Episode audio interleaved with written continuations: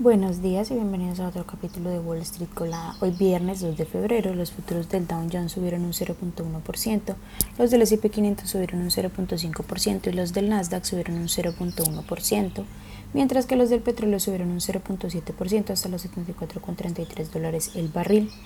En las noticias de hoy, bueno, los inversores siguen evaluando el estado del mercado y de las empresas que contribuyeron a impulsar la revolución de la inteligencia artificial.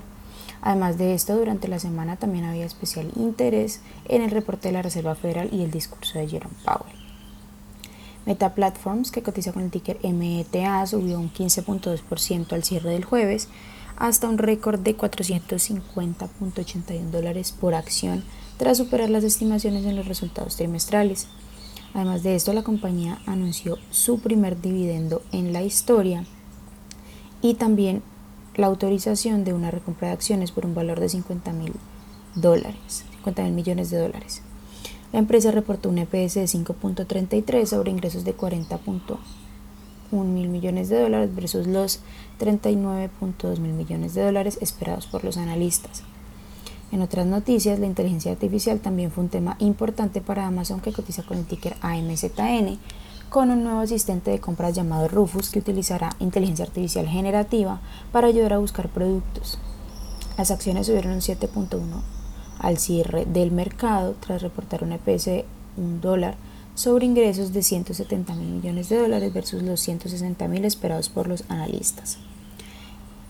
Para Apple, que cotiza con el ticker AAPL, la preocupación por la presencia en China pesó más que el fin de un cuarto trimestre consecutivo de descensos en las ventas.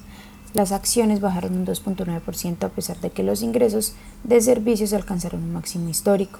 La compañía reportó un EPS de 2.18 sobre ingresos de 119 mil millones de dólares versus los 118 mil esperados por los analistas.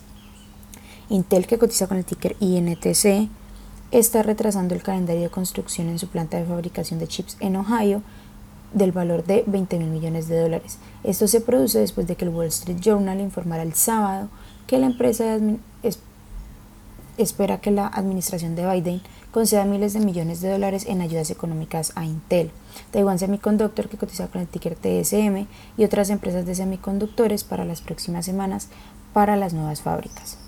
Estas son las noticias que tenemos para hoy antes de que abra el mercado.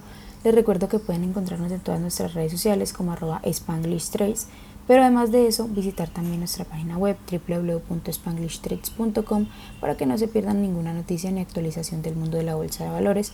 Por supuesto, como siempre, estamos compartiendo con ustedes en español. Muchas gracias por acompañarnos y por escucharnos. Los esperamos de nuevo el lunes en un nuevo capítulo de Wall Street Colada. Que tengan un feliz día.